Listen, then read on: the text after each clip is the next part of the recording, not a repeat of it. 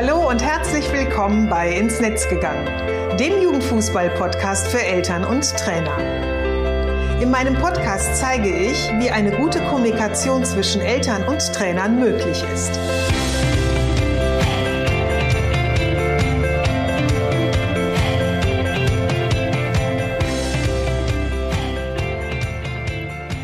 Hallo, ich bin Susanne Amar und gebe Tipps und Impulse, wie Trainer eine wertvolle Beziehung zu den Eltern ihrer Spieler aufbauen können. Dabei spreche ich über Themen, die Eltern beschäftigen, wenn ihr Kind Fußball spielt. Gerne auch mal gemeinsam mit interessanten Gesprächspartnern aus der Fußballwelt, um Dinge aus den verschiedenen Blickwinkeln zu betrachten. Heute ist Premiere, denn ich habe meinen ersten Interviewpartner, Anton Schumacher. Anton ist pädagogischer Leiter des Nachwuchsleistungszentrums und Leiter des Internats von Eintracht Frankfurt. Anton, schön, dass du da bist. Hallo, freue mich. Ähm, lass uns mal so ein bisschen einen Einblick den Zuhörern geben, wie wir überhaupt jetzt ein bisschen zu dieser Idee gekommen sind, hier gemeinsam Podcast zu machen. Also wir haben uns ja im letzten Jahr, ist jetzt fast ein Jahr her, ne? Mhm. haben wir uns auf der Buchmesse kennengelernt. Ähm, da hatte uns ja Karin Plötz eingeladen zum Panel. Da ging es um das Thema der schwere Weg zum Fußballprofi. Und seitdem sind wir irgendwie in einem netten regen Austausch und ähm, unterhalten uns oft und viel über Themen, die Spieler betreffen, die Eltern betreffen, die vor allem so ein bisschen auch die Arbeit des Nachwuchsleistungszentrums betreffen. Mhm. Und ähm, denken, dass das auch andere interessieren könnte und nicht nur uns beide. Ja, das könnte ich mir auch vorstellen. Ja. und deswegen war das ein bisschen so der Ansatz zu sagen, wir ähm, suchen uns jetzt oder nehmen uns immer mal so regelmäßig, unregelmäßig Themen vor, über die wir dann ganz gerne reden möchten. Jeder so aus seinem Blickwinkel. Du aus der Sicht des pädagogischen Leiters, ich aus der Sicht des ähm, Coaches, aber auch eben der Mutter, die mehr als äh, oder fast 13 Jahre ihren Sohn im Fußball begleitet hat. Mhm, mhm. Heute geht es darum, dass wir so ein klein wenig einen Einblick geben wollen in das Thema Nachwuchsleistungszentrum. Also wie ist ein Nachwuchsleistungszentrum aufgebaut? Wie kommt man überhaupt dahin als Spieler? Und ähm, ja, was ist auch vielleicht so der Unterschied äh, zu dem bisherigen Verein, in dem man dann gespielt hat? Ähm, Anton, magst du mal anfangen und mal erklären, was ist denn überhaupt so ein Nachwuchsleistungszentrum? Was, was genau kann man sich darunter vorstellen? Ja, gerne. Also Nachwuchsleistungszentrum, der Begriff, ähm, den gibt es eigentlich erst seit der, seit der Jahrtausendwende. Also das hat sich so ein bisschen entwickelt aus dem Abschneiden der Nationalmannschaft, das äh, so ja, suboptimal war in den 90er Jahren. Wenn man ganz weit zurückgeht, dann hat das fast schon damit angefangen, dass man schon eine sehr arrogante Haltung hatte, nachdem Deutschland Weltmeister wurde 1990.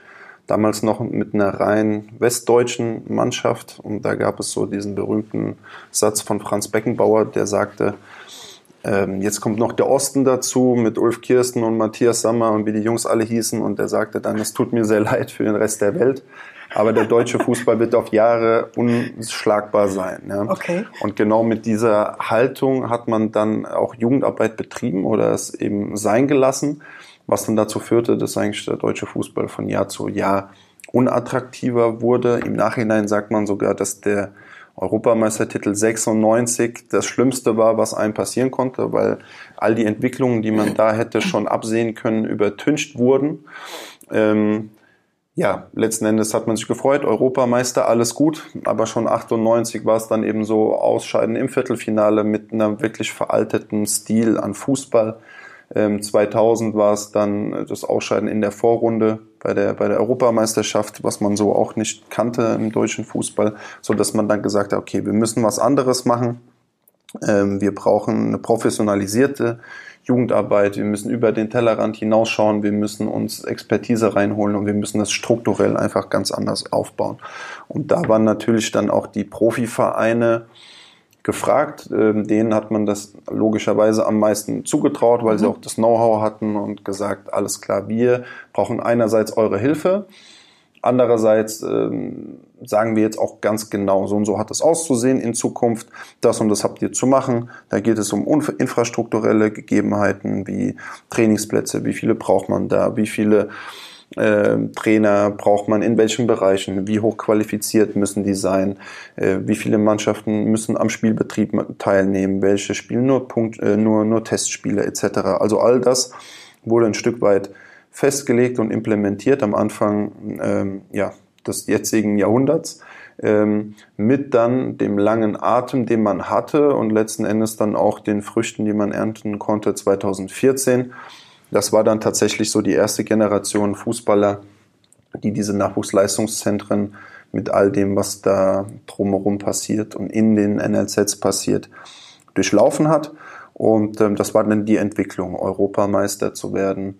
Mhm. 2009 mit der U21, die mhm. diese, die diese ähm, Struktur schon durchlaufen haben. Und äh, diese Mannschaft äh, der, der U21 Europameister hat dann auch so das Gros gebildet der der Mannschaft 2014 mit, mit Benny Hövedes, mit Manuel Neuer, mit Mesut Özil, Semi Khedira.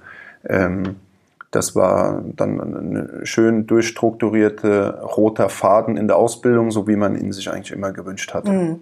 Und Nachwuchsleistungszentrum ist ja quasi, ich sag mal, in der Jugendausbildung schon das, das höchste Leistungsniveau, was, was es dann letztendlich gibt. Ja, also man kann sich schon so vorstellen, dass das alles im Auftrag ähm, letzten Endes kann man es eigentlich auf die fast schon auf die Nationalmannschaft reduzieren, weil ähm, wenn die schlecht aussieht, dann wird dann wie jetzt auch aktuell Ausscheiden Russland 2018, ah, wir müssen alles neu denken und neu mhm. und querdenken und hier und dann geht es an die Jugend. So, solange alles läuft bei der Nationalmannschaft äh, wird auch wenig angestoßen und das war ja auch 2014 auch schon direkt dann der erhobene Zeigefinger zu sagen, äh, lass uns nicht die gleichen Fehler machen wie 1990. Wir müssen zusehen, dass wir im, im Jugendbereich da weiterhin Avantgarde sind, innovativ denken. Und ähm, ja, ob das dann jetzt gelungen ist oder nicht, oder ob das jetzt dann der entscheidende Grund ist für das Ausscheiden ähm, 2018, sei jetzt mal dahingestellt. Aber die Nachwuchsleistungszentren sind natürlich die Spitze dessen, was du als Jugendfußballer irgendwo erreichen kannst. Da, darüber steht dann nur noch die U-Nationalmannschaft, das mhm. ist klar. Aber der normale Weg eines Jugendspielers vom Dorf, sage ich jetzt mal, der würde so aussehen, dass man halt irgendwo vor der Haustür anfängt, Fußball zu spielen, weil es halt Spaß macht und weil man mit seinen Kumpels da unterwegs ist. Und ähm, irgendwann spricht einen vielleicht einer mal an, so im Alter von 11, 12 und sagt, hier, du bist doch ein richtig guter und wir haben noch andere gute Jungs im Kreis und die treffen sich einmal in der Woche. Das ist eigentlich immer montags zum sogenannten DFB-Stützpunkttraining. Mhm. Genau, Von das diesen, ich auch noch. Kennst ja. du auch noch, genau. Von diesen DFB-Stützpunkten gibt es mittlerweile, ich glaube, 350, 360 über ganz Deutschland verteilt, mit dem Anspruch, ähm, allen Talenten in Deutschland ein zusätzliches Fördertraining äh, zu ermöglichen. Mhm. Und das ist so der erste Schritt, wo man sagt, aha, da wird Talent so ein bisschen ähm, zentriert und man kann dann da dementsprechend sich auch wieder vergleichen. Da werden Stützpunktturniere durchgeführt, wo dann auch ähm, ja, letzten Endes die, die Landesverbände gucken, um ihre, in unserem Fall jetzt bei Eintracht Frankfurt, in unserem Fall die, die, die Hessenauswahl zusammenzustellen. Mhm. Ähm, aber da sind natürlich auch die Nachwuchsleistungszentren dann vor Ort und schauen dann genau hin, oh, wer könnte uns denn gut tun in unseren Mannschaften. Mm, und das ist dann eigentlich so der klassische Weg. Es gibt auch andere Wege, aber der klassische wäre über den kleinen Verein, über den DFB-Stützpunkt hin in ein Nachwuchsleistungszentrum, dann kombiniert ähm, dort dann zu spielen. Ähm, ja, sich über den Verein dann vielleicht auch zu empfehlen für die Hessenauswahl und dann anhand der der Leistungen im Verein. Ab der U15 kann man dann ein Stück weit vom, vom Leistungsbereich auch sprechen, wo dann auch in einem hohen Ligabetrieb einfach an den Start gegangen mhm. wird. Ähm, da dann zu spielen, sich auf höchstem Niveau zu messen und sich dann vielleicht auch für eine U-Nationalmannschaft mal zu empfehlen, zu einem Lehrgang eingeladen zu werden, ah, vielleicht auch sein erstes Länderspiel zu machen für Deutschland. Da reden wir natürlich dann schon von der, von der Spitze der Talententwicklung. Mhm. Aber es ist schon so, dass über die Nachwuchsleistungszentren, das ist der, ähm, der, der, der, die nötige Voraussetzung, um in einer U-Nationalmannschaft irgendwann zu landen. Mhm. Also so, so, sobald da ein Junge auftaucht, der nicht äh, aus den, den gängigen Vereinen, die man so kennt, äh, entsprungen ist, dann stürzen sich da auch alle Scouts direkt drauf und versuchen den für ein Nachwuchsleistungszentrum zu gewinnen. Also es ist schon ähm, die, die, die nötige Bedingung, um in eine Nationalmannschaft reinzukommen, in meinem Nachwuchsleistungszentrum zu spielen, wenn auch nicht die, die hinreichende Bedingung. Ja? Also ja. es gibt natürlich ganz, ganz viele, die einfach Fußball spielen und das auch auf einem hohen Niveau im Nachwuchsleistungszentrum, die aber nicht in einer U-Nationalmannschaft landen. Das ist ja, ja klar. Ja, ja. Und wenn ich beispielsweise jetzt jemand wäre, der ähm, äh, gerne in einem äh, Leistungszentrum spielen wollen würde, das Gefühl hätte, ich habe jetzt auch irgendwie die, dieses, das Talent dafür und die Möglichkeiten, ähm, bin aber jetzt gar nicht gesichtet worden, also von keinem Scout angesprochen worden. Gibt es da auch eine Möglichkeit? Also könnte ich, ich sag mal, im normalen klassischen Verein ist es ja auch so, dass man anrufen kann und sagen kann, hier, ich bin der, die und die, der Jahrgang und ähm, kann ich bei euch mal ein Probetraining machen. Ja. Ist das in den NLZs, so ist ja die Abkürzung für die Nachwuchsleistungszentren, wäre das ähm, da auch möglich?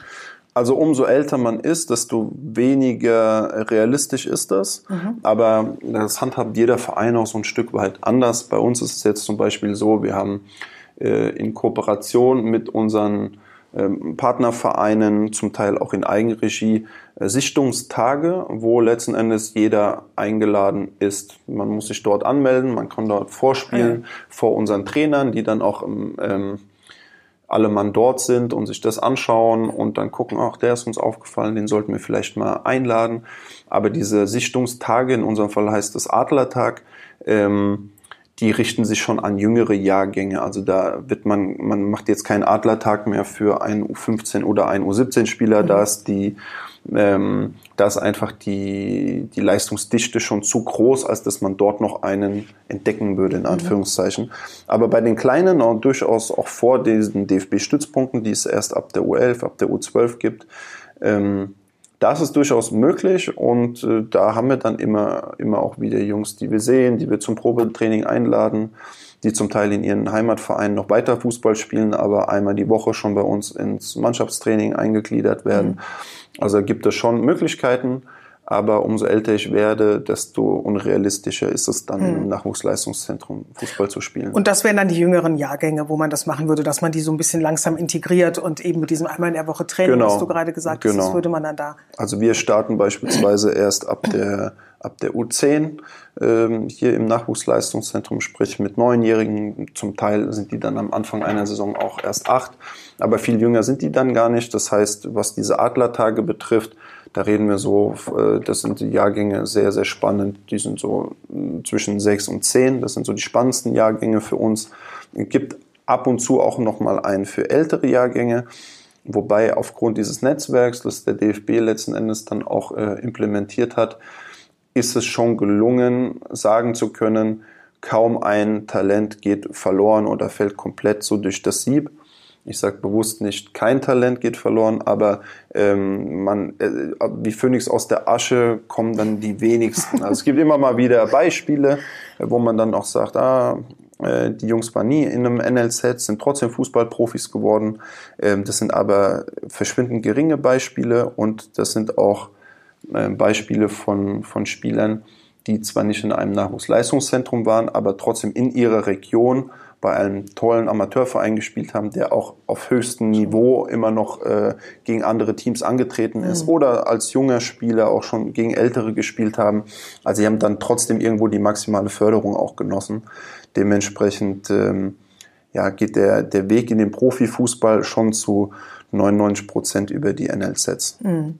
Also so ein Klose und ein Jonas Hector, die jetzt nicht so NLZs durchlaufen genau. haben, sind eher verschwindend gering Genau, also zu, zum jetzigen Zeitpunkt durch die Sichtung und diese richtig, ganzen Möglichkeiten, richtig. die es mittlerweile gibt. Miroslav Klose ist zum Beispiel ist ein sehr gutes Beispiel, weil er tatsächlich nie in einem Nachwuchsleistungszentrum war, allerdings auch der Tatsache geschuldet, ähm, dass es den Begriff damals noch nicht gab. Der war ja 2002, als sie eingeschult wurden, einge, eingeschult sage ich, eingestuft wurden, die Nachwuchsleistungszentren, ähm, war ja schon Vize-Weltmeister. Ja, da war er schon ein bisschen älter. Genau, war schon ein bisschen älter.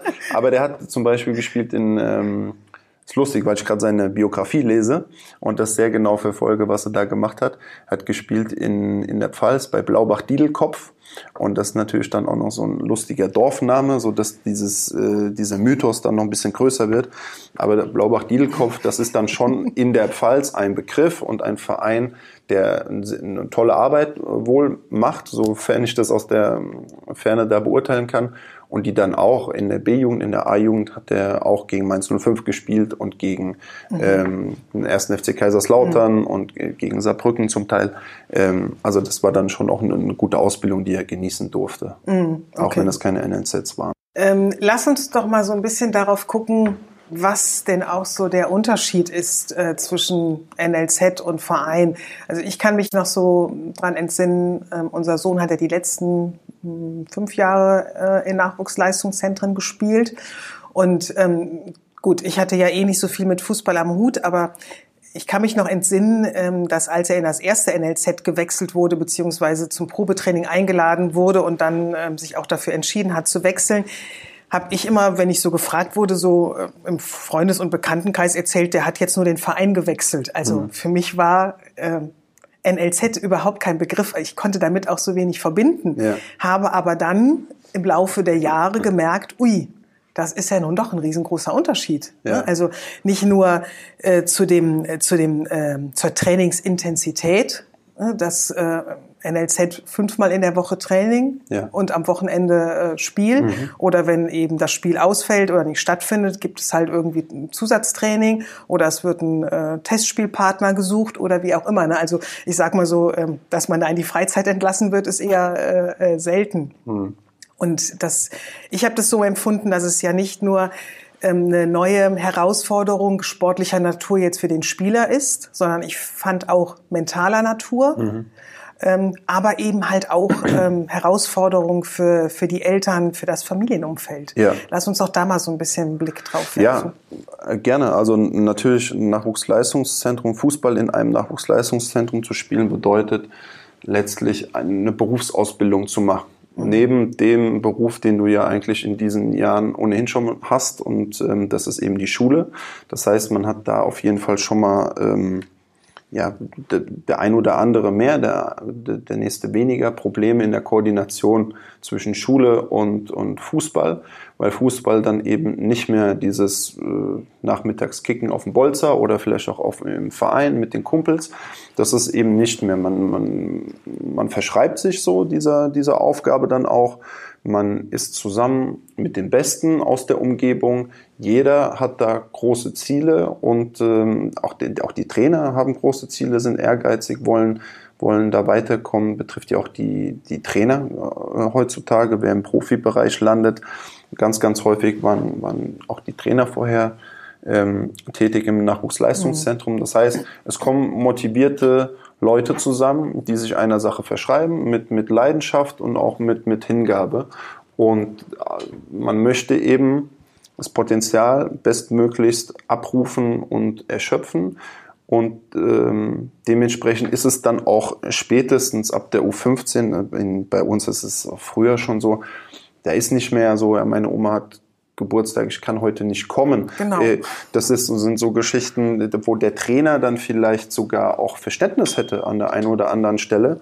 Aber die Spieler, die wollen das nicht mehr. Mhm. Die vergleichen sich dann auch untereinander und sagen, oh, ich will spielen am Wochenende und der Konkurrent auf meiner Position, der ist halt da vier, fünfmal die Woche und ich will jetzt nicht einmal fehlen. Ähm, also es entsteht dann schon so, eine, so ein anderer äh, Drive in der Geschichte, so dass es dann auch einfach Arbeit ist. Also mhm. die Arbeit soll ja auch Spaß und Freude bereiten, ganz klar. Aber das ist eben dann weitaus mehr als nur ein Hobby.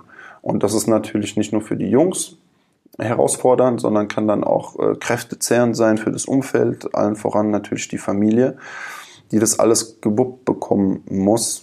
Anfahrtswege, schulische Situation, ähm, einfach Zeitumfang, auch an den Wochenenden bin ich bereit, äh, das dann mit meinem Sohn alles zu teilen. Hat der vielleicht noch ein Geschwisterkind? Mhm. Äh, man kann sich ja auch nicht dreiteilen da irgendwie. Und ähm, das ist schon eine andere Dimension, Jugendfußball zu betreiben in einem NLZ. ähm, Fußball zu spielen. Ja, so habe ich das nämlich damals auch empfunden. Also das waren bei uns, ähm, ich sag mal leider, ähm, alles so Learning by Doing Sachen, die mhm. wir nämlich dann erfahren mussten, ähm, weil es da nicht so eine, ich sag mal so ein so ein Waschzettel gab. Ja, ja. also ähm, genau diese Punkte, die du gerade so ein bisschen aufgeführt hast. Ne? Was bedeutet das, ähm, dass es eben auch diesen neuen Leistungsaspekt hat, aber was auch eben alles drumherum kommt ähm, und dass man, dass ich mich da als Mutter auch ähm, oftmals so in der Situation gesehen habe, alles unter einen Hut zu kriegen mhm. und zu gucken, ne? die Bedürfnisse äh, unseres Sohnes zu befriedigen, dass der Fußball spielen will, die Bedürfnisse des, der Schule zu befriedigen. Wir haben es eben ja so, so nach und nach erfahren und gelernt und ähm, mittlerweile heute so in meinem Job merke ich halt einfach, wie vielen Eltern es auch noch immer so geht, dass, mhm. dass äh, sie so wenig wissen darüber, äh, was sie im Fußball erwartet. Also das fängt ja auch oftmals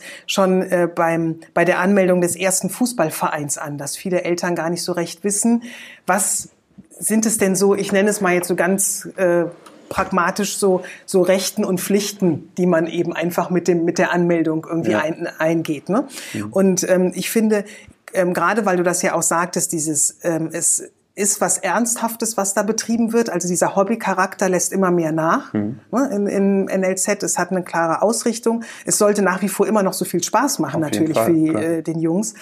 Aber ähm, es kommen eben ganz andere Faktoren äh, noch hinzu. Und ähm, da merke ich auch, dass es ähm, ja auch jetzt immer noch so ist, dass viele Eltern erstmal dieses NLZ toll finden, weil sie eben wissen, so jetzt ist mein Kind eben in der in der höchsten Leistungsklasse, ja. wenn ich mal so angekommen. Ähm, wenn ich aber dann so mit denen entweder im Coaching bin oder ähm, mit denen spreche, Sie schnell auch so sagen, ähm, ja, aber das war uns alles gar nicht so richtig hm. bewusst. Wie, wie hand, handhabt ihr das? Oder andersherum gefragt, ähm, was könntest du dir so vorstellen, wie man dem Ganzen auch so, so ein bisschen, ähm, ja, ich sag mal, Herr werden könnte, dass beide Seiten äh, ja. nicht immer in, in, in so einer Zwickmühle stecken? Ja, es ist gar nicht so einfach, weil man natürlich auch ähm, Eltern nicht langweilen möchte mit Infos, die denen ohnehin klar sind. Also das ist so ein Stück weit vielleicht auch das Problem, dass wir ja ganz, ganz häufig schon Spieler holen, deren Lebensmittelpunkt das ein Stück weit auch schon war. Also die sind auch schon bei Vereinen, die dann auch dreimal, vielleicht auch viermal die Woche trainieren. Die Eltern sind auch vorher schon mit auf Turniere gefahren oder die wissen schon auch, was es bedeutet, ähm, wenn, wenn Fußball äh, so die Nummer eins in der Denke des Sohnes spielt.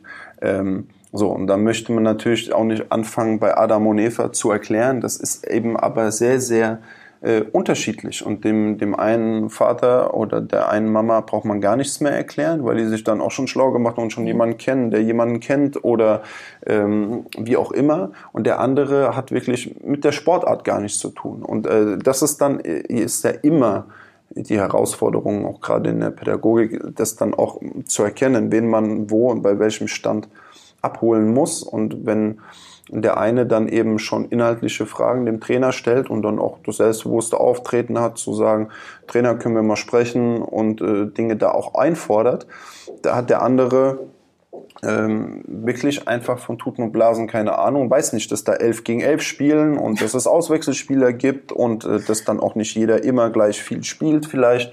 Ähm, so und deswegen gibt's da kein äh, pauschales Rezept. Wir versuchen eben schon sehr, sehr individuell auf, auf die Familien dann noch einzugehen und klopfen das ab im Gespräch, wenn wir uns einem Spieler nähern, beziehungsweise seinen Eltern und versuchen für uns zu gewinnen einfach zu sagen, wie sieht das aus? Wie können Sie sich das vorstellen? Wo wohnen Sie denn? Wie kommt er denn hierher? Mhm. Öffentliche Verkehrsmittel, mhm. ja, nein. Trauen Sie ihm das schon zu? Kommt natürlich auch drauf, aufs Alter an, auf die Entfernung. Ähm, wie sieht schulisch aus? Ähm, und man muss die Leute eben kennenlernen und, und die Eltern auch ähm, einschätzen lernen und einfach wissen, wo muss man die abholen. Also es gibt durchaus auch einige Beispiele, auch bei uns im, im NLZ, wo die Eltern mit Fußball gar nichts, gar nichts zu tun hatten und äh, sich das dann drauf geschafft haben, entweder dieses Wissen oder auch weiterhin sagen, nö, äh, der, der Junge weiß, wie er hierher kommt und wir unterstützen ihn und mit allem, was er hat, kommt er dann auch zu uns oder er weiß, an wen er sich zu wenden hat. Aber wir haben mit der Sportart so äh, nichts zu tun. Also man muss sich das nicht so vorstellen, dass dann alle Eltern dann immer auch gleichzeitig Fans von dem Verein oder Fan ihres Sohnes sind. Also wir haben hier wirklich alles, auch mhm. vom, vom Klientel quer ähm, durch, durchgemischt. Fußball da wirklich dann auch, wie man es immer so schön sagt, als Spiegelbild der Gesellschaft. Und ähm, deswegen denke ich schon, dass man ausstrahlen muss und auch deutlich machen muss, wir können über alles quatschen und wir erklären auch alles und äh, das ist uns wichtig, dass sie wissen, wie wir mit ihren Söhnen arbeiten, einerseits, aber auch andererseits äh, die Eltern ein Stück weit machen lassen und sie da auch nicht bevormunden, weil die Eltern sind immer noch die Chefs in Anführungszeichen für ihre Söhne und immer noch die Erziehungsberechtigten und ähm, da möchten wir auch nicht zu sehr eingreifen. Was sich Eltern natürlich schon ein Stück weit fragen müssen, denke ich, ähm, und das ist dann immer schade, wenn sie das erst hier merken, was bedeutet das Leistungssport? Mhm. Ähm, ist das denn was, was mein Sohn prinzipiell fröhlich machen könnte? Und ich glaube, diese Einschätzung sollten Eltern schon treffen. Und das ist dann schwer, wenn, wenn die Jungs schon da sind und man merkt, die haben gar keine Lust, sich zu messen. Das sind ganz tolle Fußballer, zum Teil große Talente sogar aber die haben es genossen, mit ihren Kumpels im Verein zu spielen oder mhm. auf dem Bolzplatz äh, oder am Schulhof oder am Bolzplatz unter der, unter der Autobahnbrücke. Ähm, und jetzt hier mit so einem Trainer, der dann einfordert und jetzt machen wir die Übung und das hat den und den Sinn. Ähm, ja, wenn, wenn dann dieser Charakter der Arbeit dazukommt, ist es gar nichts für die oder wenn das auch einfach dieser Charakter, man misst sich, man möchte besser sein als andere, ist ja auch nicht jedermanns äh, Sache. Mhm. Und da, glaube ich, sind auch schon die Eltern gefragt, ihre Kids einzuschätzen, bevor sie sie auf solche Nachwuchsleistungszentren, wie der Name ja schon sagt, ähm, schicken. Aber da, klar, da können auch die Vereine noch ein bisschen mehr Aufklärungsarbeit vielleicht leisten, um deutlich zu machen, hör zu, hier kommen diejenigen her, die Bock haben, die Lust darauf haben, ernsthaft zu arbeiten. Und diese ernsthafte Arbeit soll natürlich auch weiterhin Spaß machen. Aber hier gehen wir der Sache strukturiert und engagiert nach. Und mit, oh, heute mal kein Bock, das ist eben nicht in einem NLZ. Ja. Also ich denke, das Thema, was du gerade angesprochen hast, das finde ich auch nochmal ganz spannend. Ähm, da könnte ich mir beispielsweise auch vorstellen, ob wir da nochmal einen anderen Podcast zu machen, mhm. weil ich glaube, dieses äh, Thema, was ist überhaupt so ein bisschen das Ziel des Spielers oder der Spielerin, weswegen sie in einen Verein geht, ja. ähm, das ähm, merke ich immer so, wird ab und zu ähm, gar nicht so in den Fokus gestellt bei einigen ja. Eltern. Ne? Und das ja. ist jetzt nicht nur bei den NLZ-Eltern, so nenne ich sie mal, sondern auch schon im, äh, bei normalen Vereinen. Ne? Ähm, ich war jetzt gerade auf einer ähm, äh, Veranstaltung von den Sportpsychologen und da hatten wir auch noch mal so ein bisschen das Thema ähm, mit den Trainern. Was ist so die Ausrichtung in meiner Mannschaft? Also was ist mein Ziel? Ne? Mhm. Bin ich so ein, ein Trainer, der jetzt eben auch sicherlich vom Alter her äh, abhängig ähm, den Spielern erstmal so diesen Spaß am Sport und sp sprich jetzt eben am Fußball vermitteln möchte, diese sozialen Kompetenzen, die sie über den Fußball erlernen können? Oder geht es da wirklich schon darum, man will, hat ein Ziel vor Augen, nämlich irgendwie äh, den Aufstieg in die nächste Liga oder man möchte sich auch als Trainer darüber profilieren und genau. weitergehen, das, was du auch eben angesprochen hast. Mhm. Also da, ähm, das finde ich eh ganz spannend wie Schule und Leistungssport miteinander verbunden werden können und ähm, ja, was letztendlich auch so Aufgaben von Eltern und von Spielern in Nachwuchsleistungszentren sein können, das erfahrt ihr im zweiten Teil, der nächste Woche online geht. Und wenn ihr den nicht verpassen wollt, dann abonniert den Podcast. Und ähm, ja, Anton, ich sage jetzt erstmal vielen Dank bis hierhin. Danke auch. Und wir hören uns nächste Woche. Bis, bis dann. dann.